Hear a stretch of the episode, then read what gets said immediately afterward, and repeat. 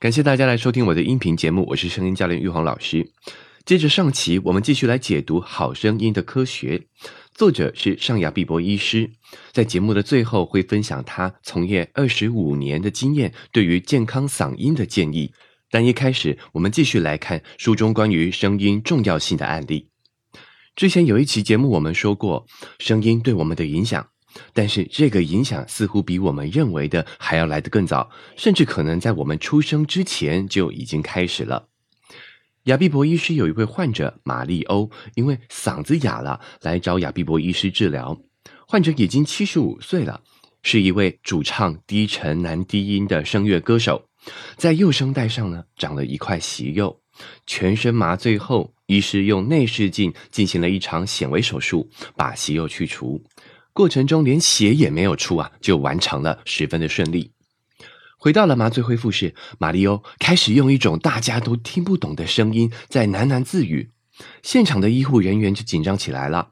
我们刚刚是哪一个步骤做的不对吗？医师还猜想，哎，是不是全身麻醉导致了脑中风的副作用，还是患者精神错乱啦？正当大家还在慌乱的找原因的时候呢，一位护士听懂了玛丽欧在说什么，他大声的说：“亚比伯医师，他没有中风啦，他只是在说希腊语而已。”这么一说，亚比伯医师更懵了啊！根据患者的资料来看，他可是地地道道的法国人啊，怎么会突然说起希腊语来了？稍后，玛丽欧就恢复了法语的能力，并且再也没有说过希腊语了。八天之后回诊的时候，亚碧博医师就好奇的询问他：“哎，你是否原籍为希腊呢？”马里欧想了一下，才给出肯定的答案：“没错，他是在希腊北部的萨罗尼加出生的，爸爸是希腊人，妈妈是法国人。但是马里欧几乎不认识他的父亲，他在五岁的时候父亲就已经去世了，之后妈妈把他带回巴黎定居，已经有七十年了。”医师跟他说起麻醉时，他说起了希腊语，马里欧自己都惊讶不已，说他几乎不会说希腊语啊。医师推论，应该是在全身麻醉期间，大脑语言区的某个特定区域可能出现了一个氧气微幅下降的现象。最古老的区域希腊语区首先被输氧，因为那里的血管比法语区更多。将近七十年来。大脑这一块区域依然维持完整，保存了希腊语的记忆和词汇，而且他完全没有正式的学习过希腊语，只是在无意识的听着，大脑中的这段听觉记忆就跟着他将近一辈子的时间。早在出生前，婴儿就深受母亲的声音所影响，胎儿听见母亲的心跳声，这个三拍子的节奏。是代表安全及保护的音乐，而当孩子听到母亲的声音时，这些声音会启动荷尔蒙的作用机制，这些荷尔蒙呢，则会影响我们生理及心理的反应。其中一种特别的荷尔蒙是催产素，被称之为爱情激素。我们许多亲密关系的建立都与它有关，比如母子的依恋关系，在消除压力上。催产素也有很大的帮助。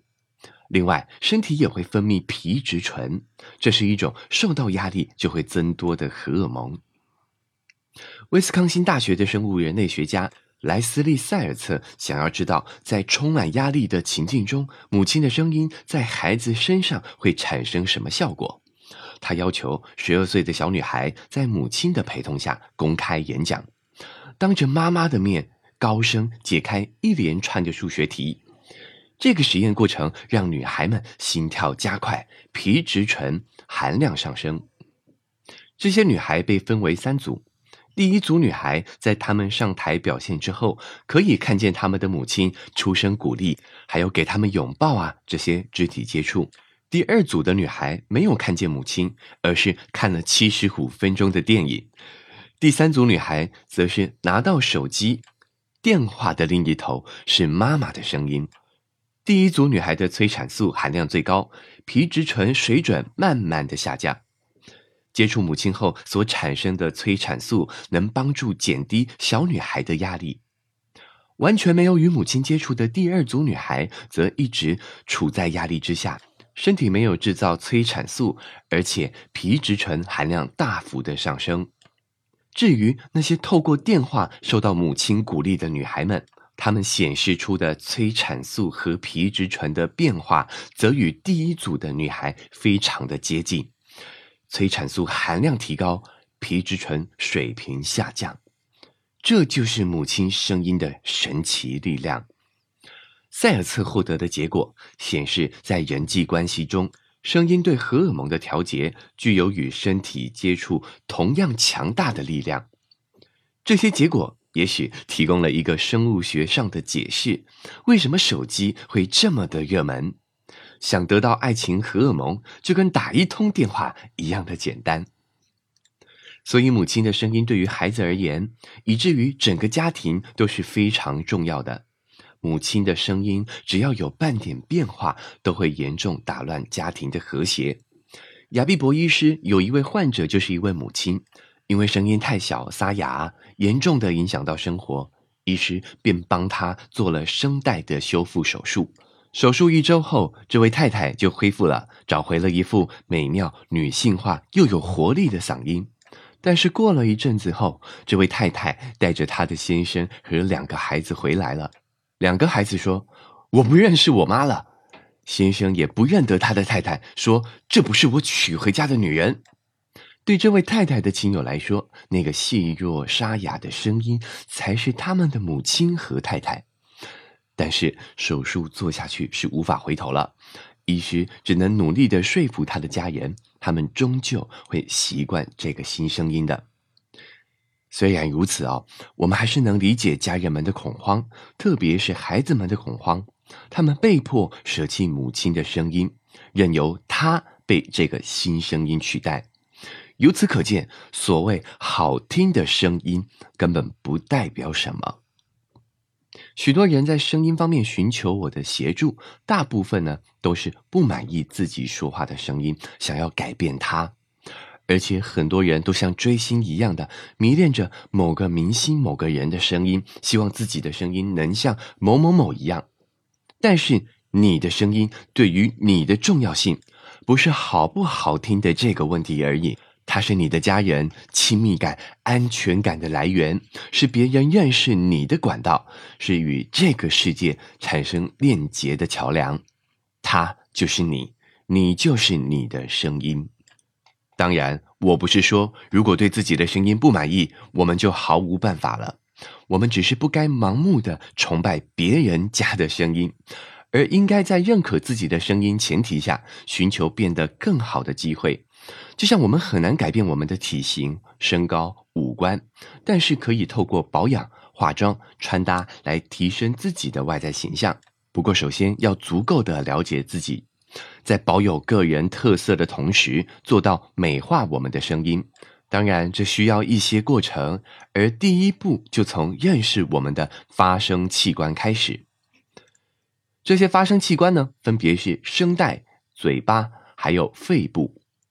肺是人声音的能量来源，肺部送往喉头的气流使得声带的黏膜产生震动，而嘴巴的嘴唇、牙齿、舌头让我们得以构成字音。声带在吸气的时候会张开，使肺部充满空气；吐气的时候，肺部清空，声带彼此靠拢，我们就可以发声、说话或唱歌。但人的声音如果只有靠声带振动发出，声音会很小，还需要共鸣腔将声音扩大。声带就如同是小提琴的琴弦，可以借由调整张力及长短来改变声音的频率。共鸣腔呢，就像是小提琴琴身上的共鸣箱，有一样的扩音作用，只是人体的共鸣腔的扩音效果更加的无与伦比。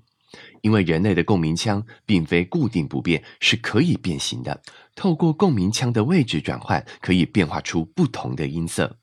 因此，人类声音的差异受到了全身条件的影响：声带的长短、气管、共鸣腔、咽喉部位和嘴巴的尺寸。因此，每一副嗓音都是独一无二、绝无仅有。你的声音就是一种全世界仅有一把的独门乐器一样的珍贵。那么，就像任何其他乐器一样，你必须学会如何把它用得更好，并且让他得到照顾。唱歌用声音做效果，为自己辩解，演说都需要合适的发声技巧。想要善于唱歌或说话，就非得好好了解原声乐器不可，让他可以尽情的表达情绪。多认识并理解原声乐器，就能避免声音受到意外的伤害。作者亚碧博医师在书中分享了他多年的治疗经验，总结了十二条保养嗓音的建议。第一。手机呢会让声音很快就疲累，为什么呢？因为听不到回声，少了反馈音，让我们说话声音太大声，讲电话的声音比较大、比较高，所以比较累人。因此，在任何声音表演之前，务必要避免长时间的使用电话交谈。第二，远离冷气太强的表演场合，尤其要避免在外出时遇上剧烈的环境变化。例如，空气太热、太干燥或太潮湿，或是在声音表演前慢跑，因为这些都会让声带变得干燥。第三点，饮食习惯要健康清淡，才能避免增加消化器官的负荷。消化过程需要消耗大量的氧气，一顿油腻的餐点会招致口臭、胀气、反胃，甚至功能性的胃食道逆流。胃酸很有可能会灼伤你的声带。第四，如果在演出、演讲长时间的使用声音之后，要参与聚会或是庆功宴的场合上，更容易引起声带的受伤。因为在聚会上，为了要让大家听到你的声音，音量就必须比平常提高五分贝。这就像是你刚跑完一场马拉松，休息一下，接着就要参加百米赛跑。肌肉拉伤是无可避免的，特别如果你还喝了酒，酒精也会让声带变得更加的干燥。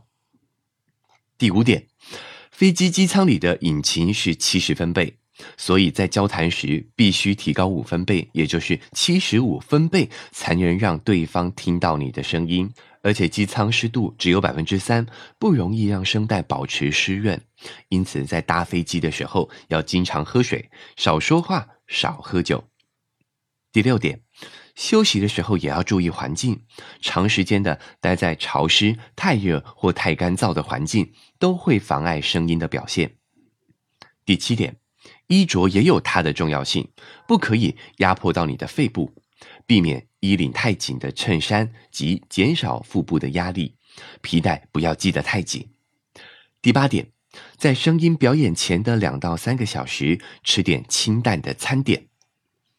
第九点，乳制品、浓汤、乳酪会让体内产生黏液，附着在你的声带上，让人不断的清喉咙，影响到声音的状态。第十点，几乎所有的酒类都含有亚硫酸盐，会引起某些人的过敏症状，影响到呼吸的顺畅。酒类呢也会增加你的排尿、体液的流失，让声带变得干燥。因此，声音表演之前尽量不要饮用酒类。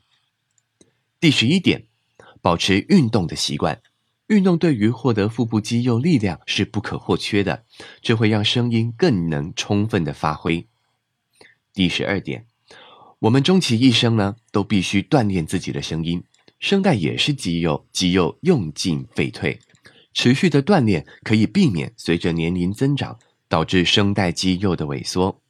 作者亚碧博医师从业二十五年以来，服务过不少专业的声音表演者，而敬业的专业人士也都如同上述般严谨的照顾着自己的声音。像是歌手席琳迪翁就完全不吃乳制品，直到她怀孕休息几个月的时间才解禁。她在一场访问时对记者说。哎呀，终于可以享受她最爱的乳制品，真是太棒了！